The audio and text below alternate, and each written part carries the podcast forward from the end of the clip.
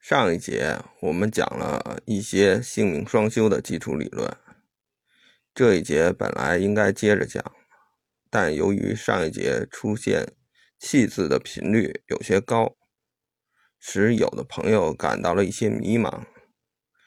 这道家的内丹功法是不是和气功一样的东西？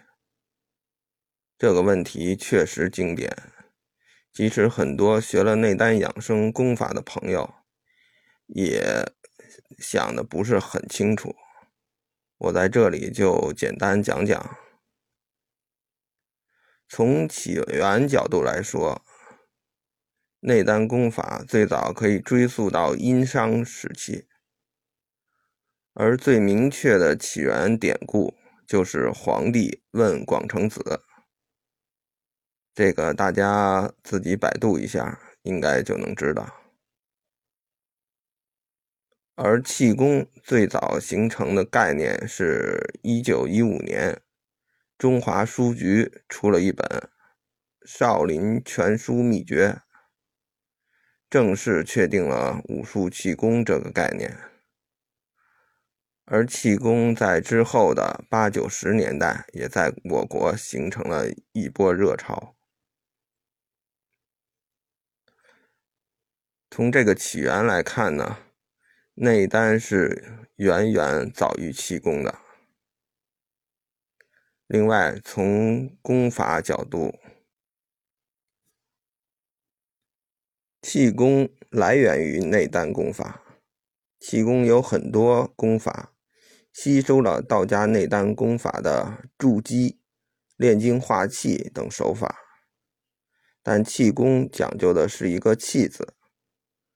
而且用的都是凡精凡气，而内丹功法主要用的是先天真一之气。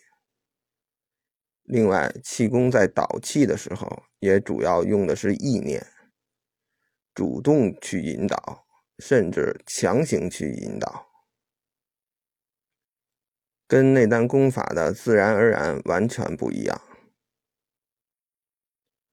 另外，从入手角度讲，气功讲究产生气感，也就是说，真气在身体里开始运动，我们一般能够感觉到。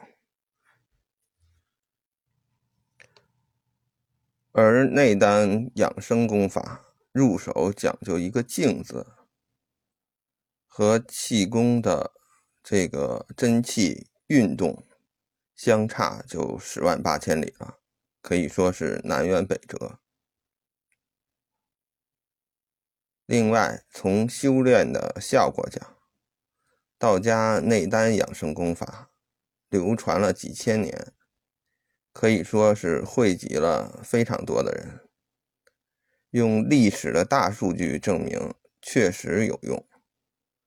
而气功功法多种多样。有些更是一些莫名其妙的人，从很多其他的功法，比如说内丹功法、瑜伽术、藏传佛教等等功法里边山寨所得，创立时间非常短，验证的人呢也非常的少，所以具体效果。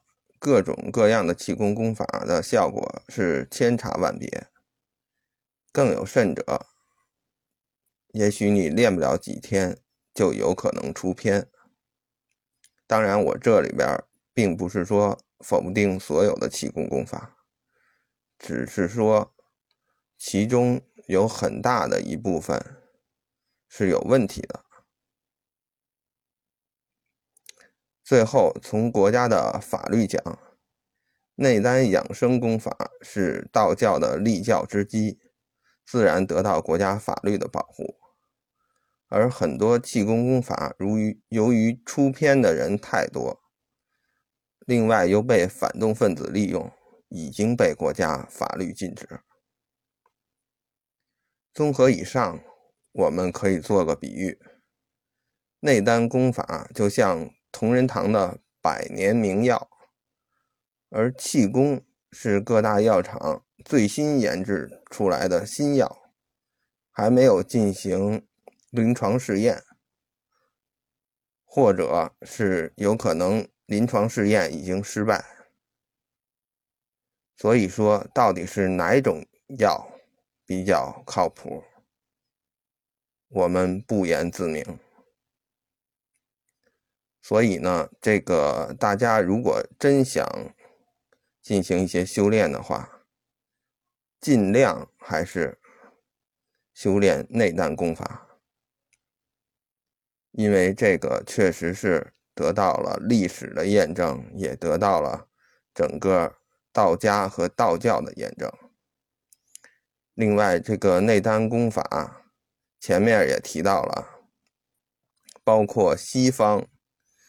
科学界也借鉴了很多东西，呃，另外从佛教角度讲，佛教也从里面借鉴了很多东西。它如果不是一个非常好的功法的话，不会有那么多的人去借鉴。所以在这里总结一句，就是说，我们一定要分清楚。哪个对你好，哪个对你不好，